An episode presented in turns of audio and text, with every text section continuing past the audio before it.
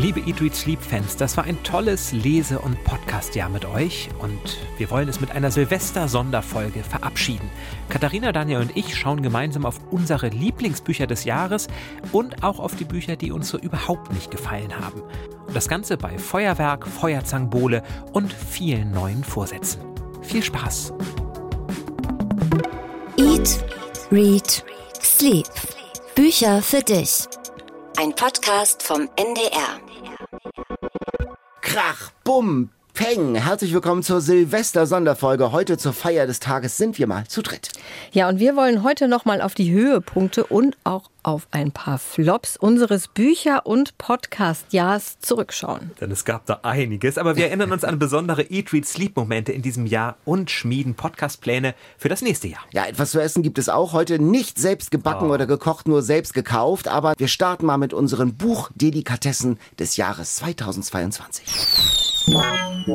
Wir haben uns überlegt, und das ist ja echt nicht so einfach, was war unser liebstes Buch, unser Buch, das uns am meisten begeistert hat in diesem Jahr? Und ich weiß nicht, wie es euch beiden ging. Mir sind da spontan so drei, vier, fünf, sechs eingefallen. Aber sich dann zu entscheiden, das Ist schwierig. wirklich, wirklich schwer. Vor allem gab es Autorinnen, die ich in diesem Jahr neu entdeckt habe, die ich gar nicht kannte, obwohl sie schon längst, längst zu den Bestseller-Autorinnen gehören. Elizabeth Stroud, Ann Tyler, das waren so Schriftstellerinnen. Da habe ich dank Eat, Read, Sleep Bücher gelesen und war wirklich hin und weg und habe seitdem ganz viel von ihnen gelesen. Aber das beste Buch, man muss sich ja entscheiden. Und ich habe mich entschieden, anders als die Jury des Deutschen Buchpreises, für Gins von Fatma Aydemir.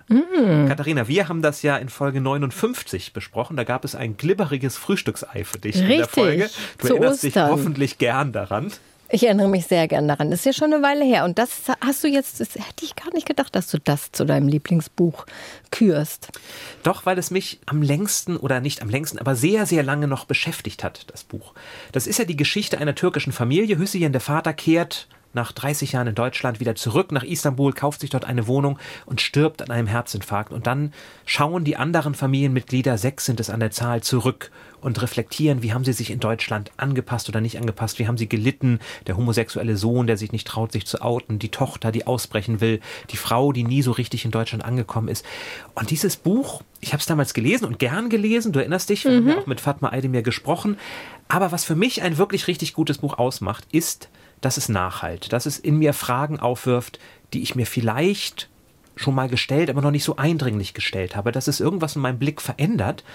Und was Fatma Aydemir geschafft hat, ist noch einmal zu sagen, es gibt Lebenswelten in Deutschland, von denen wir meistens als weiße Mehrheitsgesellschaft sehr, sehr wenig mitbekommen, die aber längst fester Bestandteil sind. Und das so aufzufächern, das an diesen Beispielen zu erzählen, toll erzählte Geschichten, wie sie da einsteigt, psychologisiert, die einzelnen Figuren vorstellt, das hat mich richtig begeistert. Und deswegen, nach langem Hin und Her, ich hätte auch Ian McEwan nehmen können, auch ein tolles Buch. Viele andere, würde ich sagen. Fatma Aydemir Jins, das ist auf jeden Fall eines der besten Bücher, die ich in diesem Jahr gelesen habe. Okay. Ich kann das verstehen, dass Jan das nennt. Und ich habe mich auch wirklich gewundert, dass es nicht den Deutschen Buchpreis bekommen hat. Ich hätte, ich habe sogar eine Wette darauf verloren. ich Oh, habe um was hast du denn gewettet? äh, um eine Marzipankuchenschnitte. Naja, das ist ja ein erschwinglicher Preis. ist, ist, ist, ist erschwinglich, ja. Aber ich war so sicher, weil es auch so jetzt so in die Zeit passt. Und ja, das ist wirklich ein interessantes Buch. Ich habe, ich, ich sag meine Definition für das beste Buch des Jahres ja nachher noch. Ich stimme da nicht 100 Prozent mit deiner Definition überein, aber das macht es ja auch gerade aus, finde ich. Also das ist ja jetzt nicht objektiv das beste Buch, sondern für einen selbst das Buch des Jahres. So, das ist ja noch ein bisschen was anderes, ne? Ja.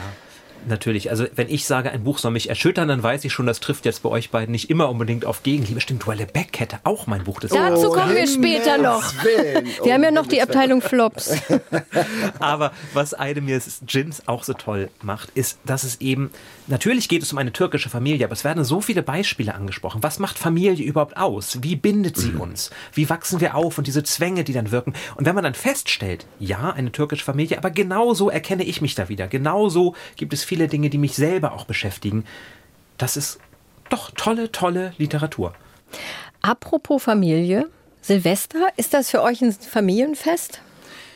Für mich ist ja tatsächlich Weihnachten so das, das zentrale Familienfest und Silvester ist eigentlich eher so sekundär. Also ich habe mich in den letzten Jahren dabei ertappt, dass ich schon um 22 Uhr ins Bett gegangen bin und dann nochmal kurz aufgewacht bin von illegaler Böllerei in meinem Stadtviertel. Aber äh, Silvester ist jetzt für mich äh, jetzt nicht so zentral Familie. Wie ist es bei euch, äh, Jan? Ist tatsächlich eher ein Freundinnenfest. Also das feiere ich seit langem nicht mehr mit meiner Familie, sondern eben mit guten Freunden, Nachbarn. Da lädt man sich ein, sitzt zusammen, isst zusammen. Und ja, so wild wie früher ist es sicherlich auch nicht mehr. Auch ich habe mal illegal geböllert, Daniel, vielleicht auch vor deiner Haustür. Aber nein. Ganz bewegte Vergangenheit wieder. Es ist ein, es ist auf jeden Fall ein Fest, wo ich gerne mit Freunden zusammensitze und noch einmal das Jahr Revue passieren lasse.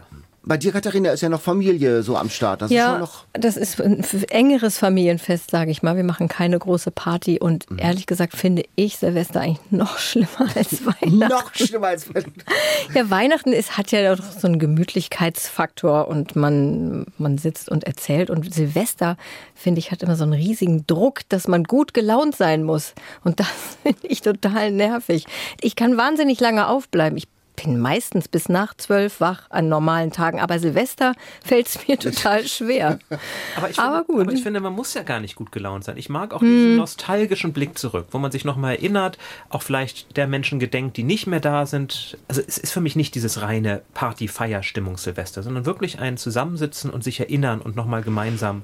Ich weiß nicht, was meine Kinder dazu sagen würden, wenn ich sage, wir machen jetzt ein nostalgisches Erinnerungsfest daraus. Also da wird schon ein gewisses Maß an guter Laune verlangt. Aber ich finde auch Silvesterpartys, dann, ah, dann, äh, dann ist man irgendwo anders möglicherweise und dann ist es schon nach Mitternacht und man ist schon über 50 und wie kommt man denn nach Hause und dann schläft man möglicherweise noch bei. Freunden und so. Nein, also der, nee, das ist Silvester. Der Jan ist ja offensichtlich bei sich zu Ja, Hause. okay, das, das gilt. ja. Okay, wann fängt es an, Silvester? Bei uns fängt es an mit dem Kaffee trinken. Oder Mit möchtest du? dem Kaffee trinken, da ist die Sonne ja noch nicht mal in Ja, zum Kaffee trinken gibt's bei uns Berliner. wirklich? Und da hoffe ich jetzt eigentlich, dass du die nein, gekauft also hast. Bei mir fängt es fängt Silvester an mit dem Gottesdienst zum Altjahrsabend, den ich Ach auch ja. dieses Jahr wieder mache. Das ist immer schön. Da wird von Dietrich Bonhoeffer ein Gedicht gelesen, das er im Gefängnis geschrieben hat, von guten Mächten. Das prägt auch nostalgisch, tiefschürfend das Silvesterfest. Berlini gibt es doch erst viel später Bei irgendwie uns erst immer so. die Na gut, nachmittags. dann gibt es die jetzt, Katharina. So. ja, ein Glück! Die literarische Vorspeise. Wie gesagt, selbst, nicht selbst gebacken. Meine Mutter hat früher bei oh, Berliner ähm, auch mal selbst gemacht. Wow. Aber, ja. Aber die Überraschung ist ja, was ist drin, oder?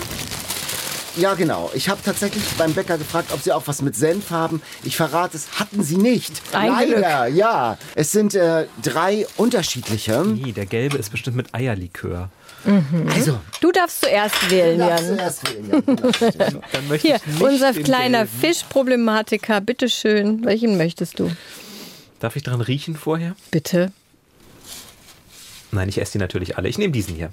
Der hat so weiße Schokoraspeln da drauf. Welchen nimmst Nimm du? du Nummer. Ich weiß ja, was drin ist. Du weißt, was Ja, drin ich ist. habe sie ja bestellt. Okay, ich nehme mal den un am unproblematischsten aussehenden mit einfach Puderzucker Ja, drauf. ich nehme den mit den äh, verräterischen gelben Strichen oben. Wobei ich mag Eierlikör komischerweise. Ja, dann Jan, du musst dann auch mal reinbeißen. Du bist dann der Erste. Gibt es eigentlich Silvester-Literaturbücher? Ja, natürlich, Oh. natürlich gibt es das. Oh mein Gott. Jan, Jan, ähm, ist, ist, ist, ist, ist, ist steht den ist Teller wieder erstmal. Gut, ich beiß mal erstmal rein. Das Weihnachtsliteraturbusiness ist äh, deutlich stärker als das Silvesterliteraturbusiness. Jan ist schon sehr nervös. Er möchte Ja, gleich sehr viele Sätze. Sag erstmal, wie Was- dein was Berliner schmeckt. Berliner Da, da ist gar nichts drin. Das kann nicht Das sein. kann Das ist ein bisschen sein. enttäuschend. Das, ist, Das kommt noch. also Das es schmeckt sehr noch. gut, aber es ist bis jetzt, und ich habe ja schon die Hälfte gegessen, gar nichts drin. Okay, wir essen mal und Wir essen mal. Jan darf seine Silvestergeschichten erzählen. Aber bitte nicht so lange. Aber bitte nicht so lange. Nein, ich meine ja nur. Ich kann es ja ganz kurz machen. Es gibt von E.T.A. Hoffmann zum Beispiel die Abenteuer der Silvesternacht. Das ist eine Geschichte, die so ein bisschen anspielt an, das passt dann zum Nostalgischen, zu den Horror- und Schauergeschichten, weil Erasmus Spieker, das ist der Protagonist darin, sein Spiegelbild verliert. Und dann trifft er andere Menschen, ihr kennt vielleicht die Geschichte vom verlorenen Schatten, Peter Schlemiel, der taucht da auf und anderes. So, ich Also- dachte Peter Pan. Nee, auch einen verlorenen nee. Schatten. Dann gibt es ja noch das verlorene Lachen, wäre auch eine tolle Quizfrage gewesen. Also das ist zum Beispiel eine Geschichte, die an Silvester spielt. Und Mhm. mit diesem, die meisten Silvestergeschichten sind tatsächlich eher schauerlich, gruselig, wenn es sie gibt. Es gibt ein Gedicht, und da ist auch was zu trinken drin, deswegen habe ich das mitgebracht. Von Ringelnatz. Verrat doch nicht alles. Entschuldigung. Nein, natürlich nicht. Manchmal weiß ich natürlich nicht. Von. Ringelnatz. Am Silvesterabend setzen sich die nackten Menschenfresser um ein Feuer und sie wetzen zähneklappernd lange Messer, trinken dabei, das schmeckt so gut, Bambussoda mit Menschenblut. Oha. Das habe ich euch nicht mitgebracht. Ein Glück. Aber ja, es war ein bisschen schwer zu bekommen. Aber ich habe euch natürlich ein Silvestergetränk mitgebracht und das werdet ihr erraten. Katharina hat es ja schon erraten. Feuerzangenbowle mit Alkohol hast du mitgebracht jetzt. Wir nehmen nicht am Silvesterabend auf diese Folge. Gut. In meinem Berliner ist übrigens Pflaumenmus. Deiner ist schon alle. Wie Der war du? so lecker. Du hast ihn eingeatmet. Ich habe ihn inhaliert. Der war mit Eierlikör. Und bei dir bist du schon zur Füllung vorgedrungen, Jan. Es gibt immer noch keine Füllung. Vielleicht beschweren wir uns da. Man merkt, wie beliebt übrigens Feuerzangenbowle ist, denn die Zuckerhüte in meinem Supermarkt waren ausverkauft. Aber ein ganzer Zuckerhut wäre für uns ja eh viel gewesen. Deswegen kriegt er einen kleinen Zuckerwürfel, über den wir das gleich gießen. Zumal wir hier auch kein Feuer machen dürfen. Im Studio leider. Leider. Oder, oder hattest du das jetzt geplant? Weil dann kannst du bitte dafür Ach du, ich die Flops dich drum kümmern, dabei und- wenn die Sprinkleranlage angeht. So. Oh, warte. Katharina, ich gieße einmal über deinen Moment. Zuckerwürfel. Ih, das war auf meinen Schuh. Es tut mir leid. Es ist auch aus der Thermoskanne nicht ganz dasselbe. Dafür ist sie von Hannover hierher gekommen. Oh. Nämlich noch heiß. Das sieht so überhaupt gar nicht nach Feuerzangenbowle aus. Nur ein Schlöckchen. Aber gut. Von Heinrich Spörl ist ja die Vorlage. Dankeschön. Ist auch ein Silvester. Ist das ein Silvesterbuch, würdest du sagen, von Heinrich Spörl? Danke, danke. Ich glaube, es ist eins geworden, weil es halt so oft an Silvester geguckt und nachgespielt wird. In dem Buch selber bin ich jetzt gar nicht sicher, ob Silvester da überhaupt vorkommt. Ja, Prost Jan. Prost. Prost Daniel. Auf ein schönes neues Jahr mit euch. Auf viele Bücher. Und auch Viele auf gute Bücher. und Begegnungen. Ist da jetzt echt Alkohol drin eigentlich? Oder dürfen wir es nicht sagen? Nur Ein winziges Schlöckchen. Nein, ich habe natürlich die alkoholfreie Version Okay. gemacht. Jetzt wirklich nicht, dass ich das Ja, hier auf wirklich. Ex trinke und dann. Wirklich. Weil das ist, schmeckt.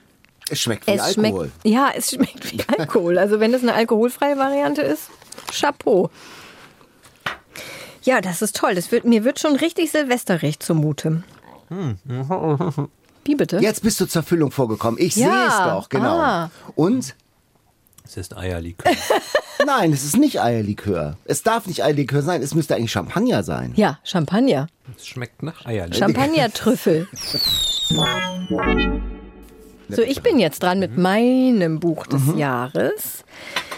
Ja, also ich habe auch überlegt. Ich habe natürlich dieses Jahr auch erschütternde Bücher gelesen und auch gern gelesen. Das Leben vor uns zum Beispiel, Daniel, das Ja. hatten wir zusammen in einer Folge, diese Geschichte von drei Jugendlichen im Moskau der 1980er Jahre. In der Wendezeit, genau. Genau, ich habe interessante Bücher gelesen, das hattest du ja auch erwähnt, wo man etwas Neues erfährt, zum Beispiel wo auch immer ihr seid.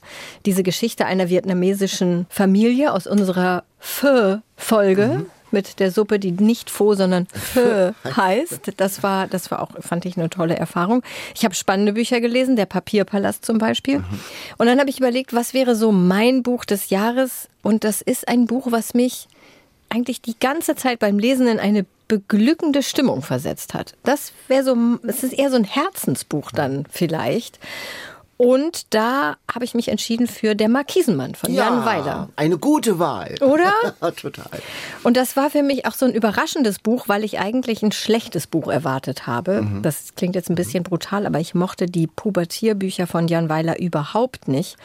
Und habe das eigentlich so ein bisschen widerwillig fast angefangen. Und nach wenigen Seiten hat mich das so eingefangen, das Buch und diese Geschichte von Kim, dieser 15-Jährigen, die ihren Vater zum ersten Mal richtig trifft, weil der Vater die Familie verlassen hat, als Kim ganz klein war. Und Ronald Papen, so heißt der Vater, lebt ja in dieser Lagerhalle im Industriegebiet von Duisburg und verkauft Markisen aus DDR-Restbeständen im Direktvertrieb an der Haustür. Und ich fand das so ein ungewöhnliches Setting, so lustig, aber nicht in diesem Schenkelklopfer-Humor, den wir ja auch manchmal in so Bestsellern haben, sondern subtil und niemals verletzend. So eine ganz tolle Milieustudie auch. Schräg und anrührend und ich habe das einfach von der ersten bis zur letzten Seite ganz, ganz gern gelesen und ich weiß, das unrealistische Ende, wir haben darüber auch, glaube ich, geredet, Daniel, und ich habe es später noch öfter von anderen Leuten gehört, die meinten so, oh ja, aber das Ende, so unrealistisch. Ja, ist unrealistisch. Es ist ein modernes Märchen. Modernes Märchen ist eigentlich ein Begriff, der mich eigentlich schaudern lässt, weil ich finde, hier passt es. Das Buch ist toll, ich habe es oft auch verschenkt, jetzt auch noch zu Weihnachten. Und äh, es ist wirklich wunderschön bis hin zur Covergestaltung, denn da sieht man eben diese orange-braunen 70er Jahre Farben, äh, die Markisen ziehen. Ich weiß gar nicht, was Die seien Mumbai, Mumbai und, und Kopenhagen, glaube ich. Ja, war das, ne? Kopenhagen, genau. Kopenhagen und Mumbai. Ein ganz äh, wunderschönes Glücksgefühlbuch tatsächlich. Ja. Kein Wolldeckenbuch in dem Sinne. Nee. Äh, dazu ist es äh, wirklich auch, hat es auch ernste Ja. Anteile. Es ist ein, ein ganz schöner Roman, auch einer meiner Romane des Jahres, tatsächlich. Finde Ihr ich habt ja in Folge 64 darüber gesprochen und ich habe es daraufhin tatsächlich mir auch geholt, weil ich dachte, Ach. ihr wart so begeistert und es klang eben nicht nach Wolldecken-Kuschelbuch, sondern es klang nach einem Buch, was mich auch interessieren könnte. Und das Ich- hat es. Ah, ich wollte gerade sagen, es Das klingt ein bisschen es. nach Aber jetzt. Na, sagen wir, wir wissen ja, und das finde ich ja auch sehr schön, dass wir nicht in allen Büchern den gleichen Geschmack haben. Zum Glück. Was bei euch die Elbleuchten-Skala ist, wäre bei mir die Uelle-Beck-Skala wahrscheinlich. Und da kommen, wir, da kommen wir auch nicht zusammen, das ist auch Ja, gut genau. so, aber bei diesem Buch kommen wir zusammen. Ja, schön. Weil der Das mich. von Jan Weiler, diese Milieustudie, die du beschreibst, ich habe ja ein Herz fürs Ruhrgebiet, ich habe da lange Zeit auch gelebt und wie sie dann da durch die Städte wandern und diese eigentlich verlassenen Gegenden und sie schaffen es trotzdem, sich anzunähern. Sie schaffen dieses Industriegebiet Duisburg Nord zum Leben zu erwecken und dann diese Vater-Tochter. Also wirklich, wirklich ein tolles Buch. Das freut mich, dass Jan das auch gefällt. Ja, finde ich auch super. Guck mal, so viele Harmonie zum Ja, Jahresende. Wund wunderbar. Das ist Nostalgische Harmoniestimmung. Wie, wie sie da mit ihrem Vater von Tür zu Tür geht und sich Ja. dann so über in dem Direktvertrieb, wie sie versuchen, diese Dinger da zu verhökern. Äh, ganz äh, lustig auch und sehr, sehr witzig beschrieben. Ja, absolut. Der Markisenmann von Jan Weiler. Es geht weiter mit den Silvesterbräuchen, würde ich sagen. Feuerwerk können wir nicht machen, hier bei uns im Studio, aber ich habe so eine Art Tischfeuerwerk mitgebracht.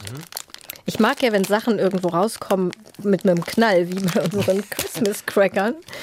Und es gab nur Dschungel oder Einhorn als Thema für diese Oh, um Himmels Willen, für was hast du dich entschieden? Einhorn. Aha. Es sind Partypopper, denn auch richtiges Tischfeuerwerk erfordert eine, eine Zündschnur und damit Feuer. Und ich wollte wirklich nicht riskieren, dass wir hier demnächst im Nassen der Sprinkleranlage sitzen.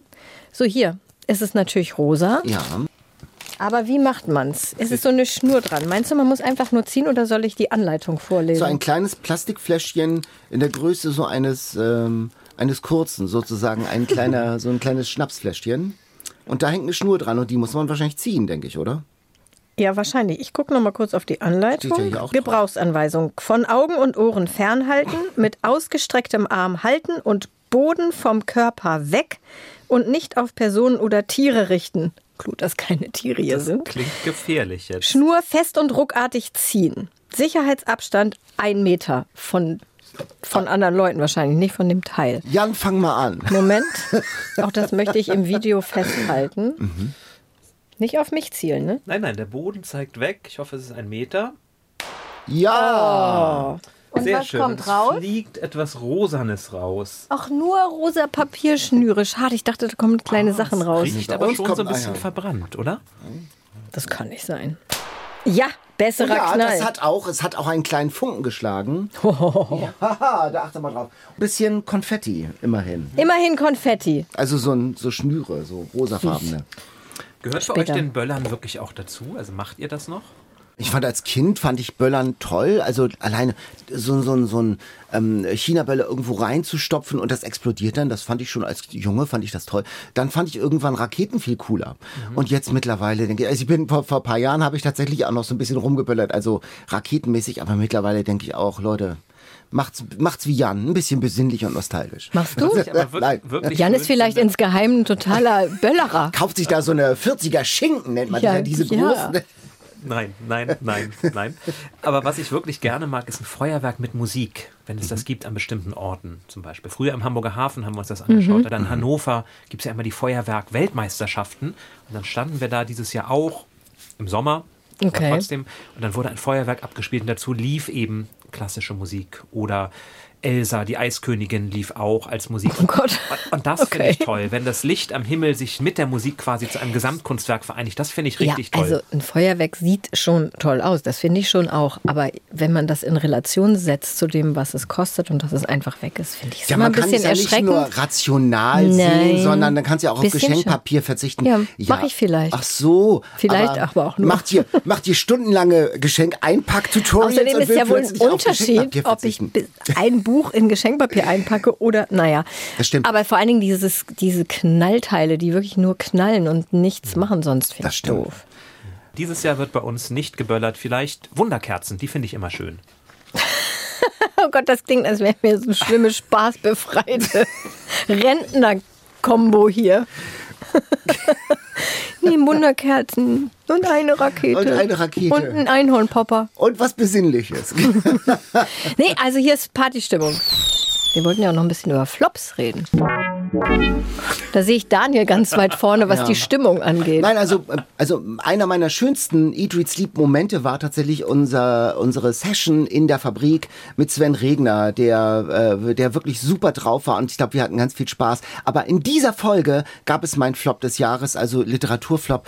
Ich konnte überhaupt nichts anfangen mit Heinz Strunk, mit Ein Sommer in Niendorf. Ach ich ja, fand oh das Gott, ganz furchtbar. Und äh, mich hat es, also das, man kann ja einfach über ein Buch, das äh, einem nicht so gefällt, immer so hinwegsehen und das weglächeln oder so. Aber das war auf der Longlist des Deutschen Buchpreises. Und das konnte ich gar nicht verstehen. Und das hat auch mein Glauben eigentlich an das ganze Buchpreisgebilde so in ein, ein Stück weit erschüttert tatsächlich. Wie kann denn so ein Buch, das aus allen Poren mieft, nach so viel Misanthropie stinkt, muss man wirklich sagen, weil der, der arbeitet ja ganz viel mit Gerüchen und Düften, ähm, äh, das so, so viel schlechte Laune verbreitet und das so tut, als sei es ein tiefschürfender Roman. Das hat mich so geärgert. Also das war wirklich mein Flop, ein, mein literarischer Flop des Jahres. Also ich- habe es ja nicht gelesen, aber ich finde, eine Liste für den Deutschen Buchpreis muss ja nicht nur gute Laune Wohlfühlbücher machen. Ich finde Bücher, die Misanthropie vermitteln, Bücher, die einen aufregen, Bücher, die das Ja. schlechte Menschen hervortun, haben genauso ihre Berechtigung. Natürlich. Genauso wie die Vielfalt. Und dieses Buch, haben mir viele gesagt, die es gelesen haben und mochten, ist halt ein typischer Heinz Strunk. Ja. Man muss den Stil dieses Autors nicht mögen, aber ich kann trotzdem verstehen, warum man sich entschieden hat, es mit auf diese Liste zu nehmen. Das Zu kann, sagen, kann ich überhaupt nicht nachvollziehen. Also wenn man, ja, wenn man sagt, also das ist, aber das ist keine, das, also das kann ich nicht verstehen. Ich kann da daran wirklich keine gute Literatur, auch Nee, in der. Machart und in der in der Schreibe entdecken. Ich fand es wirklich, das ist ein typischer Strunk, äh, erzählt dieselbe Geschichte mit denselben Personen immer wieder, immer wieder neu. Ähm, ich kann da keinen literarischen Wurf erkennen und äh, frag mich dann, was das dann irgendwie für die anderen auf der Longlist heißt, für die anderen Bücher. Also wenn die sagen, das ist einer der Top-Romane des Jahres in Deutschland, das konnte ich nun wirklich nicht finden. Das ist natürlich alles irgendwie ironisch gemeint, aber es ist über Strecken unglaublich frauenfeindlich und ich bin da gar nicht empfindlich, was das angeht. Aber das fand ich schon schlimm. Das ist natürlich nicht so gemeint.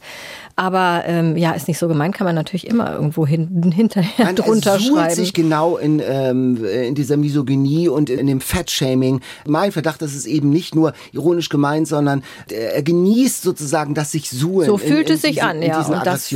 Und das ist, ähm, ist unangenehm. Ist unangenehm. Es ist wirklich richtig unangenehm zu lesen und äh, wirklich keine große Literatur in meiner Sicht. Also Gut, ich kenne es nicht. Ich Ja. werde ihm vielleicht auch keine Chance geben.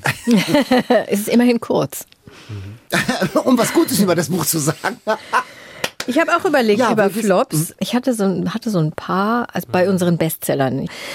Ja, natürlich habe ich Vernichten von Michel Houellebecq nicht gern gelesen. Das hat mich auch auf unangenehme Weise erschüttert. Aber da, ich kann verstehen, warum man das als gute Literatur bezeichnet. Für mich war es wirklich ein schreckliches Buch. Ich versuche bis heute Passagen daraus aktiv zu vergessen, die ich lieber nicht gelesen hätte. Wirklich. Was auch auf eine besondere Weise ein schreckliches Buch war, Pfoten vom Tisch von Harpe Kerkeling. Erinnerst du dich? Das stimmt, das habe ich verdrängt. Hast du tatsächlich. Ja, das habe ich verdrängt. Mit diese Katzengeschichten.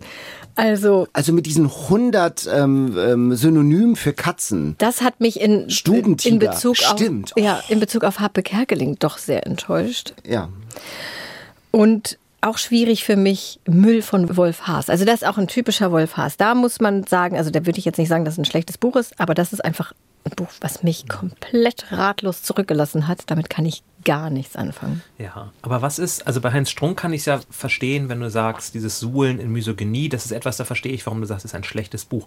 Aber was, was macht denn die anderen Bücher für dich zu schlechten Büchern? Nee, ich habe nicht gesagt du, schlecht. Außer, dass du sie persönlich nicht mochtest. Nee, ich Also habe ja nicht gesagt nein, schlechte nein, aber wie würdest, wie würdest du ein schlechtes Buch definieren? Also ein schlechtes Buch, das hat ja immer was Subjektives. Ne? Wenn man jetzt sagt, objektiv ein schlechtes Buch ist, wenn es sprachlich nicht passt, also wenn falsche, schiefe Metaphern drin sind, schlechte Grammatik oder ganz einfache stereotype Sätze oder Bilder, dann kann man, glaube ich, sagen, objektiv ist ein schlechtes Buch.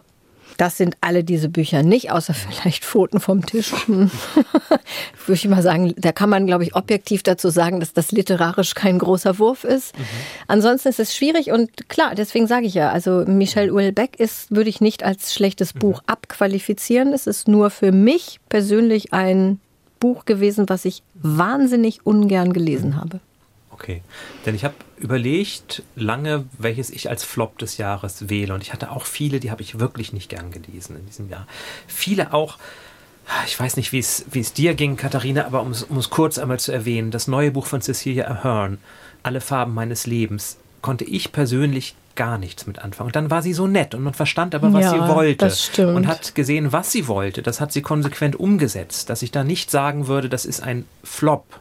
Das ist einfach Nö. absolut nicht mein Buch. Und wir haben halt von anderen auch gehört, dass sie es tatsächlich sehr, sehr gerne gelesen Genau. haben. Aber es ist dann so schwer, wenn man den Menschen gegenüber sitzt und die sind so nett, oder? Also es fällt Total. leichter, jemanden doof Ja. zu finden und dann das Buch doof zu finden, als umgekehrt. Wir sollten mal Dirk Rossmann einladen. Vielleicht ist er auch Vielleicht ist der einfach nett. Völlig ist der total nett. Überhaupt, Oh mein Gott, Überhaupt deswegen. Wir hatten ja in der Corona-Zeit viele Interviewpartner, die wir zugeschaltet hatten. Und jetzt, äh, jetzt mit dem langsamen Verschwinden von Corona oder dem äh, zurückgedrängt werden von Corona, haben wir auch immer mal wieder Gäste bei uns im Studio. Und das ist auch schon noch mal was anderes. Die persönliche Begegnung, wenn man die, wie neulich Maike Werkmeister, die uns Kekse mitgebracht hat, zum Beispiel Zimtsterne, in einer wahnsinnig guten Qualität.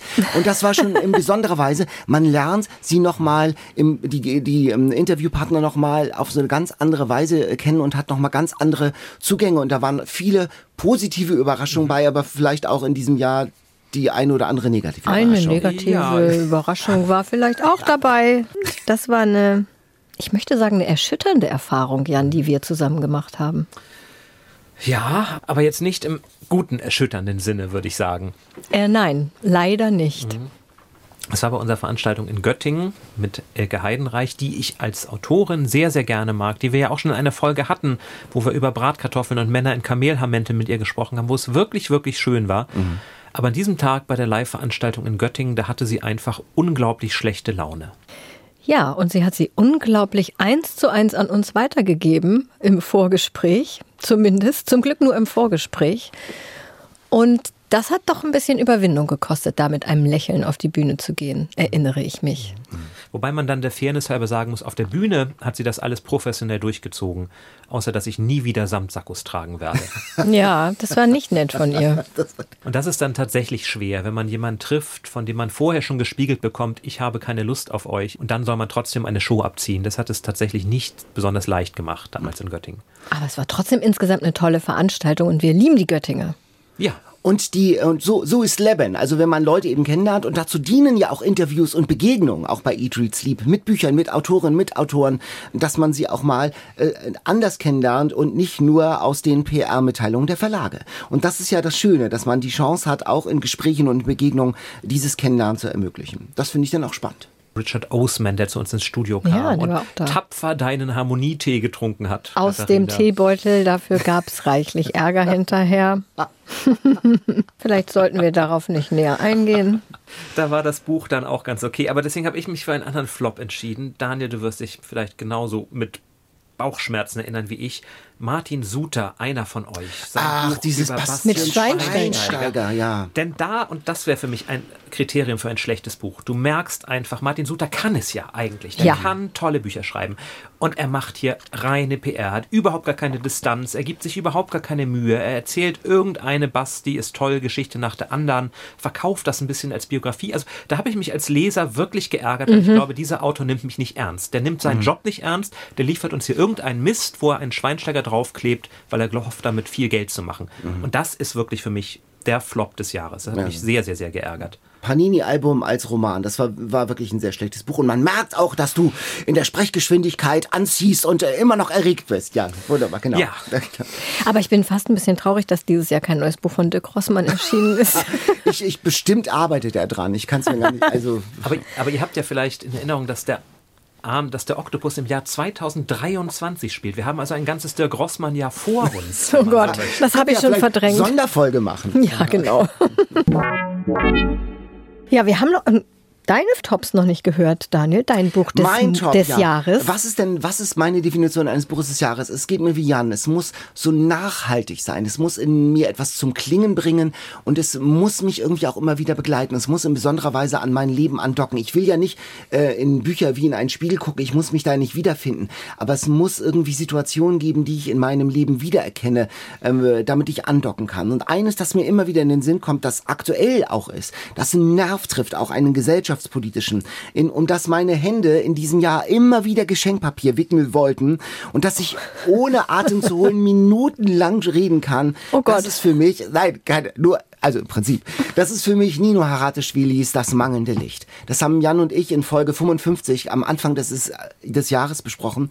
Und das begleitet mich wirklich schon das ganze Jahr. Dann kam ja, es handelt ja auch von kriegerischen Auseinandersetzungen mhm. in der Wendezeit zwischen äh, Russland und Georgien. Und dann kommt der Ukraine-Krieg. Und dann bekommt dieses Buch noch eine ganz eigene Aktualität. Das Buch, dieser Roman über das Leben von vier Mädchen im Georgien der Wendezeit. Wie sie, wie sie, leben, prall leben, wie sie über Überleben äh, gegen in so einer Macho-Welt ähm, der 80er und 90er Jahre. Ich habe das oft verschenkt, ich habe da nur positives Feedback bekommen und ich erinnere wirklich noch dieses physische, körperliche Leseglück, das ich in manchen Passagen gehabt habe. Das Ding ist ja ähm, 830 Seiten dick oder so. Es ist ein so tolles Buch. Katharina, haben wir dich eigentlich schon überzeugen können, dass du dazu greifst? Ich, ich werbe immer jedes Mal, wenn wir uns sehen, lies doch Nino Haratischvili. Ich habe es noch nicht geschafft. Ich finde es wirklich schwierig in diesem Job als Buchrezensenten und eben auch hier Host im Podcast Bücher zu lesen, die man nicht sowieso auf seinem Stapel hat, mhm. weil man sie prüft für den Podcast, weil man darüber eine Rezension fürs Programm machen will und dann noch zusätzlich gute Empfehlungen und bestimmt auch zu Recht Empfehlungen entgegenzunehmen und die dann zu lesen, das finde ich wahnsinnig schwierig. Insofern Bewunderung, dass du den Markisenmann ja. gelesen hast, Jan. Ich schaffe das in den seltensten Fällen. Leider, leider, leider, leider, weil ich dann doch immer zuerst zu den Büchern, die sich neben meinem Bett stapeln, greife, weil ich weiß, okay, ich muss wissen, wie das neue Buch von dem oder der ist, mhm. weil ich dazu eventuell dann was machen muss. Also das kann noch, Will, das ist auch darf. im nächsten Jahr noch gut, das Buch. Also das ja, lange Katharina. Das, wird sich durchziehen. Und Möchtest du noch einen Schluck Feuerzeug? Sehr gern. Nino Ratteschwili war ja auch, Jan, das war auch eine schöne Interviewerfahrung. Da waren wir, oha, da waren wir, ähm, da, da war ich ganz beglückt danach, nach der Begegnung. Das war sehr schön. Da habe ich einen Gut, dass Katharina nicht da war bei dem Essen, ein Gogli-Mogli gemacht. Ja, Sowas roh. wie Eierlikör, das magst du doch eigentlich. Ja, aber wenn es roh ist, habe ich ein Problem mit rohen Eiern. Ja, aber es sah gar nicht so roh aus. Na gut. Darauf ein Einhornpopper. Wir machen hier eigentlich, wir saugen ja nachher eigentlich ab. Ja, du. So. Hast du doch im Buchladen auch immer gemacht. Ach so, stimmt. Tada! Tada!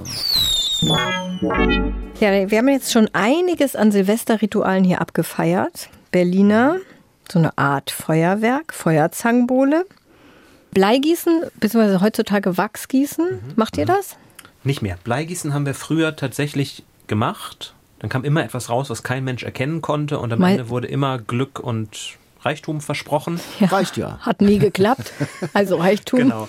Nein, äh, machen wir nicht mehr, weil ich weiß gar nicht warum, weil. Weil es mit Wachs nicht funktioniert, kann ich dir zum Beispiel sagen, weil da immer nur Quallen rauskommen. Qualle oder Oktopus ist natürlich eine gute Deutung. Ich habe das immer als Alien-Kopf gedeutet. Ja, oder Darth Vader. Halt. Ja, genau. Und, und, das hat man immer auf dieser Liste nie gefunden. Ja. Und dann waren die Deutungsmöglichkeiten dann irgendwann auch erschöpft.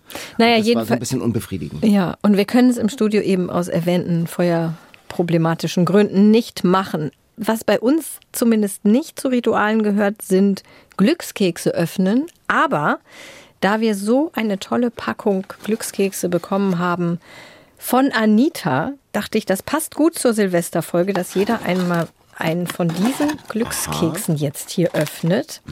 Und das Besondere, ich gebe es dir mal, Daniel, nimm mal die Packung bitte. Das Besondere sind plattdeutsche, Ah, mit, mit plattdeutschen Sprüchen. Also ich hoffe, es sind immerhin nicht französisch oder italienisch wie die anderen.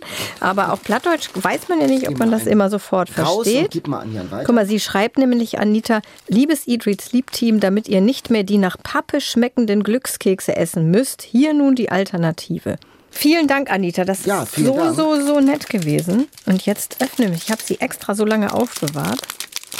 Aber ich wusste gar nicht, das ist Glückskeks. Ich dachte, das sei ein China-Restaurant-Ritual und gar nicht ein... Äh, Kein plattdeutsches ein- Ritual. Nein, kein Silvesterritual. Nein, ist es Ach so, ja. ach so, Sagte ich ja bereits. Ach so, das habe ich hab, Aber es passt, so- passt ja so. wegen Glück und ja, Neujahr Glück, und so weiter. Glück passt immer. Passt immer. Also, huch. Guck mal, die riechen schon ganz anders. Hm, ach, Vanille. So, alle versuchen, das plattdeutsche Schrift zu. Ja, das kann ich aber. Kurt Haar ist leicht zu kämmen. Kurzes Haar ist leicht zu kämmen.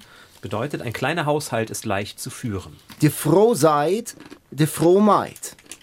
Wer früh sät, der früh mäht. Wer zuerst kommt, mal zuerst.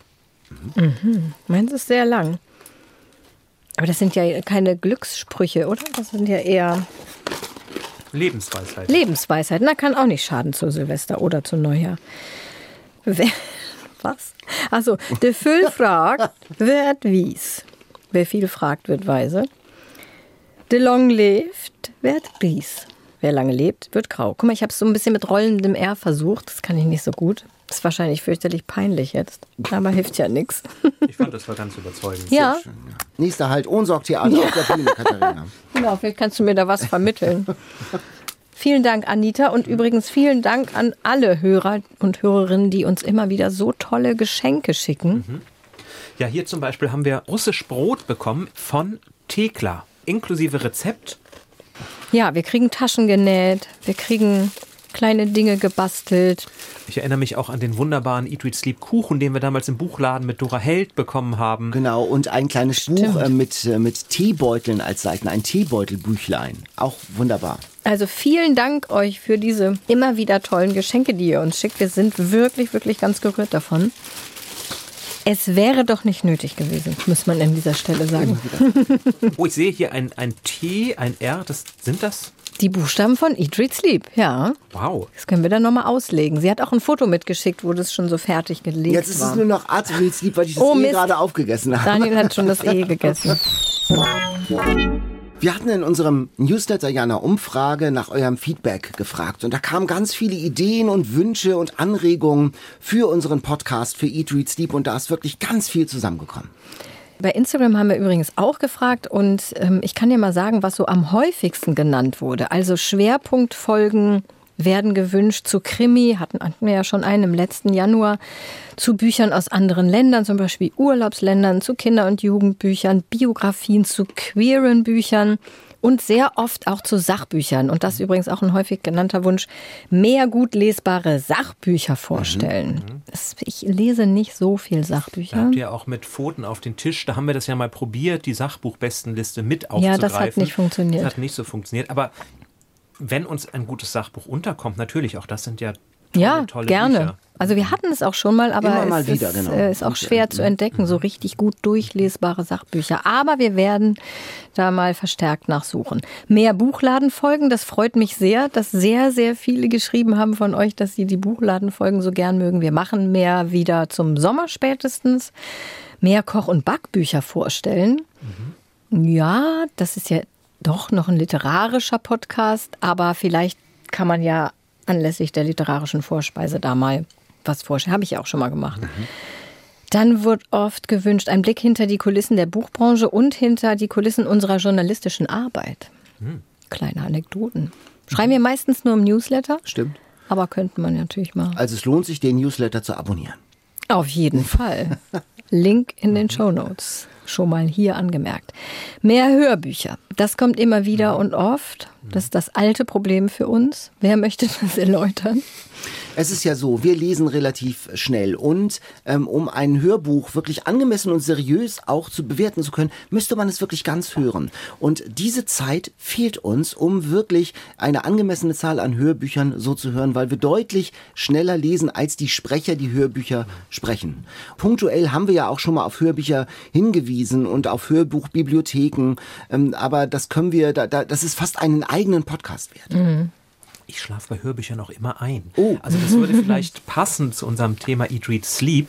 Aber für mich ist es, es gibt tolle, tolle Hörbuchsprecherinnen und Sprecher, gar keine ja. Frage. Aber mein Medium ist es nicht. Aber natürlich können wir Hinweise auf Hörbücher geben, wenn wir einen Bestseller besprechen, ein Alltime Favorite Ob es ein oder Hörbuch anderes, gibt. dann können wir natürlich suchen und recherchieren, ob es ein Hörbuch dazu gibt und das dann empfehlen. Klar. Das können, ja, empfehlen halt nicht, weil wir es nicht prüfen können, aber wir können zumindest sagen, dass das gibt. Eine Hörerin hatte eine schöne Idee, finde ich, dass man Hörbuchtipps von Hörerinnen und Hörern reinnimmt. Also wenn ihr tolle Hörbücher habt, könnt ihr uns das ja gerne schreiben und das könnte man ja einfach mal kurz erwähnen. Dann sagen wir einfach, Sabine empfiehlt das Hörbuch sowieso sowieso. Ein Sommer im Niendorf, gelesen vom Autor. Jetzt mal ein bisschen, ein bisschen Flexibilität, bitte. Genau.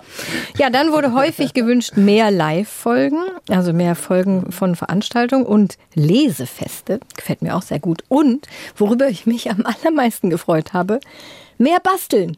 Oh, das hast du doch bestimmt selbst Nein, geschrieben. ich schwöre.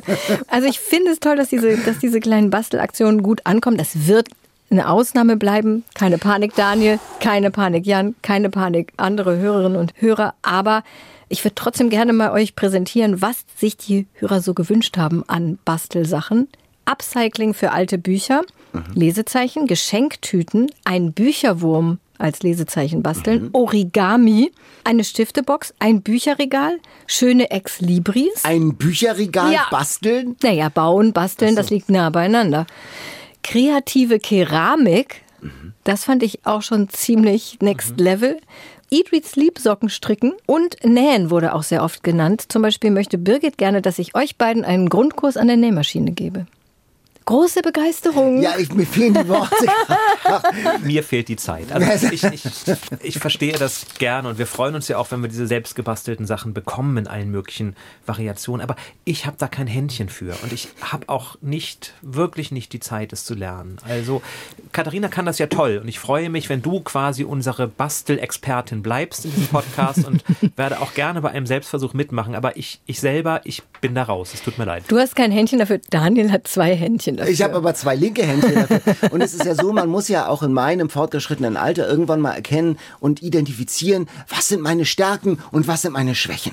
Nähen. Also ja. das letzte, die letzte Handarbeit, die, das war glaube ich in der Schule, dass ich eine Strickliesel in die Hand genommen habe. Und ich weiß noch, es gibt so einen Hexenstich, darf man das noch sagen? Hexenstich beim, beim Sticken. Mhm. Das kann ich auch noch. Cool. Aber ja, aber da, das ist schon 40 Jahre her. Mhm. Und ähm, von daher jeder nach seinen Stärken. Absolut. Und genau. man darf ja auch nicht vergessen, dass wirklich die allermeisten gesagt haben, mehr Bücher. Bleibt ja, bei den Büchern. Und für jede Basteleinlage fällt natürlich auch ein Buch raus. ich sage, es wird eine Ausnahme bleiben, aber ich finde es trotzdem schön, dass es so angenommen ja. wird.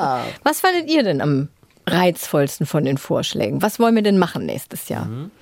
Meine Top 3 waren da und die fand ich alle drei, das sollten wir alles drei machen, ähm, äh, einen Podcast aus einem Bücherbus. Es gibt ja so Überland ähm, Bücherbusse, so Bibliotheksbusse, die so in die Dörfer fahren, die keine eigene Bücherei haben. Und das ist so ein toller Ort. Also mittendrin, wir müssten mal unseren Techniker Claudius einpacken mit seinem Mischpult unterm Arm und dann fahren wir mal aufs Dorf, Open Dörpen, sitzen wir denn in so einem Bücherbus, kann man ja auch mit Publikum machen, mit Menschen dort in diesem Ort und dann äh, tauchen wir mal ein in diese ganz besondere Lese- und Bibliotheksatmosphäre in so einem Bücherbus. Das finde ich einen ganz originellen, für uns aus Großstädter, äh, exotischen Ort, aber der gehört ja auch zur Leselebenswelt vieler Menschen. Das fände ich irgendwie ganz stark. Das war einer, eines meiner Highlights. Mhm. Das war eine Idee von Sabina, die sie uns geschickt hat.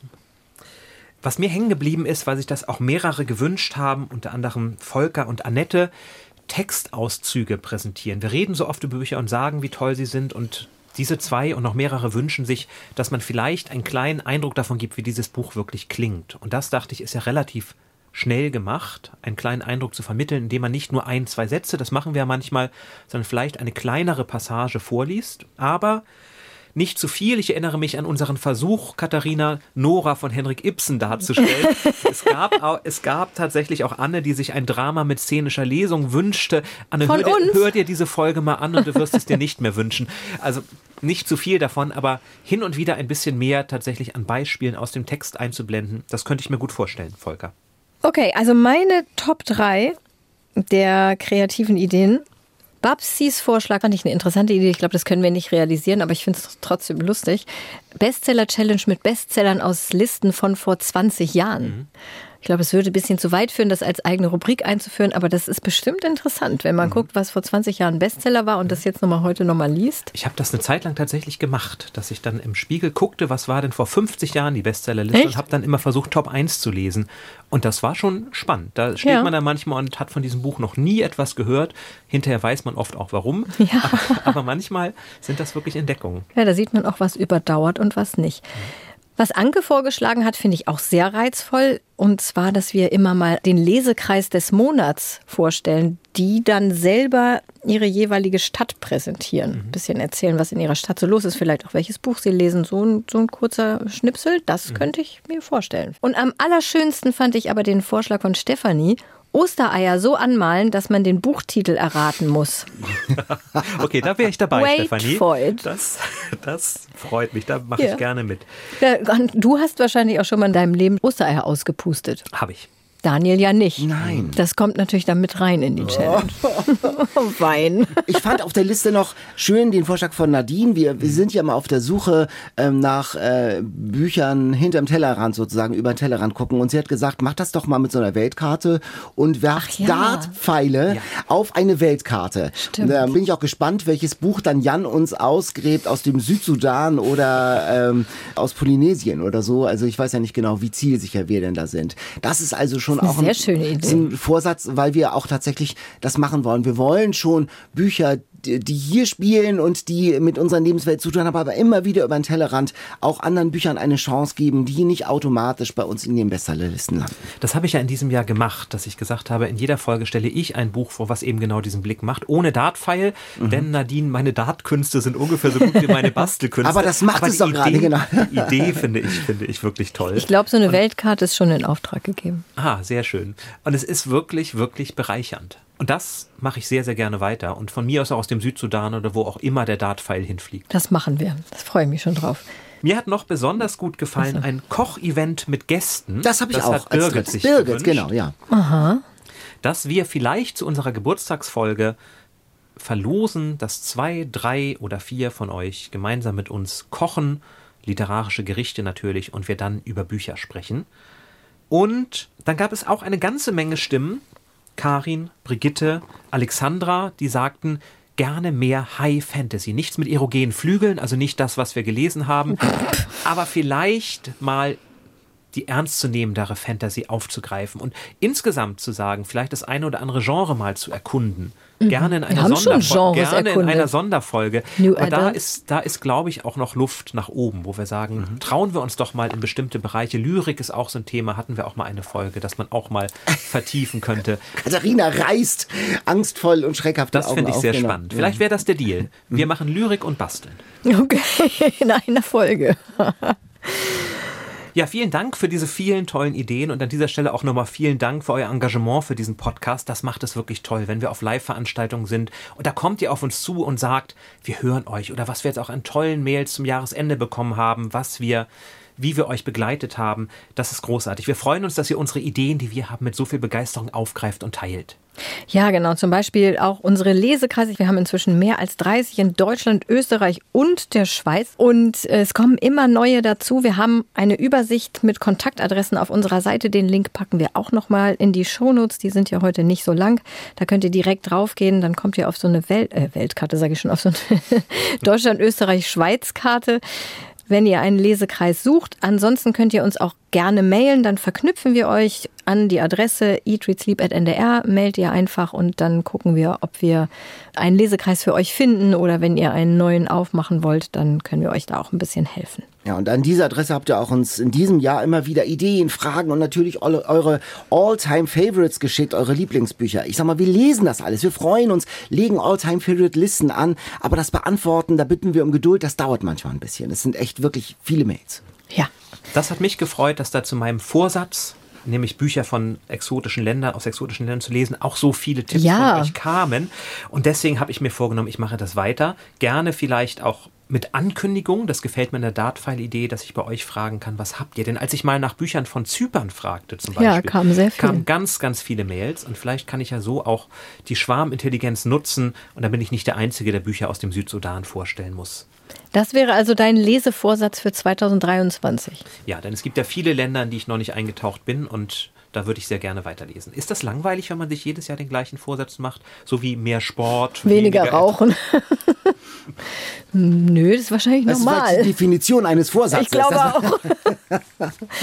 Dein Ja, es ist Lesevorsatz. ein ähnlicher. Ich möchte tatsächlich über den Tellerrand schauen und ich möchte gegen meine Klischees anlesen, gegen Klischees anlesen, nämlich tatsächlich Briefromane äh, Oh. und so. Ja, Äh, ich habe jetzt gesehen, ähm, dass äh, der neue Roman von Julie C., den sie gemeinsam mit Simon Urbach geschrieben hat, der kommt im Januar raus. Ich habe schon mal reingeluschert. Das ist tatsächlich ein E-Mail- und WhatsApp-Roman. Dem werde ich mich, glaube ich, mal ausliefern. Und ich habe neulich, wie du sagst, äh, bei Veranstaltungen treffen uns Menschen und sprechen uns an. Ich habe neulich ein Gospelkonzert moderiert. Da kommt eine Hörerin und steckt mir einen Zettel zu mit einem Buchtipp, nämlich diesen Briefroman, der beste Briefroman aller Zeiten. Den musst du lesen und den werde ich lesen. Ah, okay. Und du, ihr wollt bestimmt alle mehr Kinder- und Jugendbücher lesen. Ja! Das habe ich übrigens. Jan so. Jan nicht so. Jan liest Lyrik. Das habe ich übrigens vorhin bei den Top-Büchern habe ich keine Kinder- und Jugendbücher mit reingenommen, weil es sonst äh, zu weit geführt hätte. Könnt ihr auf Instagram nachlesen, was meine Tops in diesen Bereichen sind. Also ich habe gar nicht so einen konkreten Lesevorsatz, was ich lesen will. Ich habe mir aber vorgenommen, im nächsten Jahr so eine Art Buchtagebuch zu führen. Also wirklich aufzuschreiben, welche Bücher ich gelesen habe, also auch welche ich angefangen habe und abgebrochen habe, weil ich das so schnell wieder vergesse, äh, damit ich einen besseren Überblick habe und vielleicht auch irgendwann mal die Frage realistisch beantworten kann, wie viele Bücher liest du im Monat oder im Jahr oder so. Das wird ja immer wieder gefragt und ich finde das unglaublich schwer zu beantworten, weil ich das immer so schnell vergesse. Ja, das war die letzte Folge Eat, Read, Sleep in diesem Jahr und auch die letzte Sonderfolge. Nächsten Freitag gibt's dann wieder eine reguläre Folge mit Jan und Daniel und dem Bestseller. Was müsst ihr nochmal lesen? Da erfüllen wir gleich einen Wunsch von Monika aus dieser Liste. Die wünschte sich mehr Stephen King. Und wir haben tatsächlich Fairy Tale, ihr habt Fairy Tale von Stephen King ausgelost. Darum geht es dann im Januar. Okay, habt ihr schon durch? Ich bin auf Seite 500 von 880. 800. Oh, Ich hatte zu Weihnachten zu viel zu tun. na dann hast du jetzt noch eine Woche Zeit. ja, und dann gibt's natürlich auch wieder einen Gast und eine literarische Vorspeise. Und danach geht es dann mit Eat, Read, Sleep wieder wie gewohnt 14-tägig weiter. Uns hat in diesem Jahr wirklich viel Freude mit euch gemacht und wir freuen uns aufs nächste Jahr mit euch. Wir wünschen euch alles Gute fürs neue Jahr und wir wünschen uns, dass die Eat, Read, Sleep Community noch weiter wächst, noch größer wird. Also erzählt auf der Silvesterparty allen von unserem Podcast und bewertet uns auch in eurer Podcast-App. Fünf Sterne bitte. Und abonniert Eat, Read, Sleep, wenn noch nicht längst geschehen. Abo kostet nix und stellt sicher, dass ihr keine Folge verpasst. Und Eat, Read, Sleep, das ist ein Podcast von NDR Kultur, ganz und gar ohne Werbung, ermöglicht von euren Rundfunkbeiträgen. Auch dafür danken wir euch an dieser Stelle nochmal ganz herzlich. Vielen Dank. Ja, und jetzt würde ich sagen, Hast du werden noch die einen Einhornpopper? restlichen Einhornpopper gezündet, also gezündet in Anführungsstrichen. Und damit Auf ein neues Jahr. auf ein Ja. neues Jahr. Guten Rutsch, Guten frohes Rutsch. neues Jahr. Hey, alles ist rosa. Das ist schon mal ein guter, guter Beginn. So Gutes Omen. Staubsauger. Daniel, saug doch mal durch.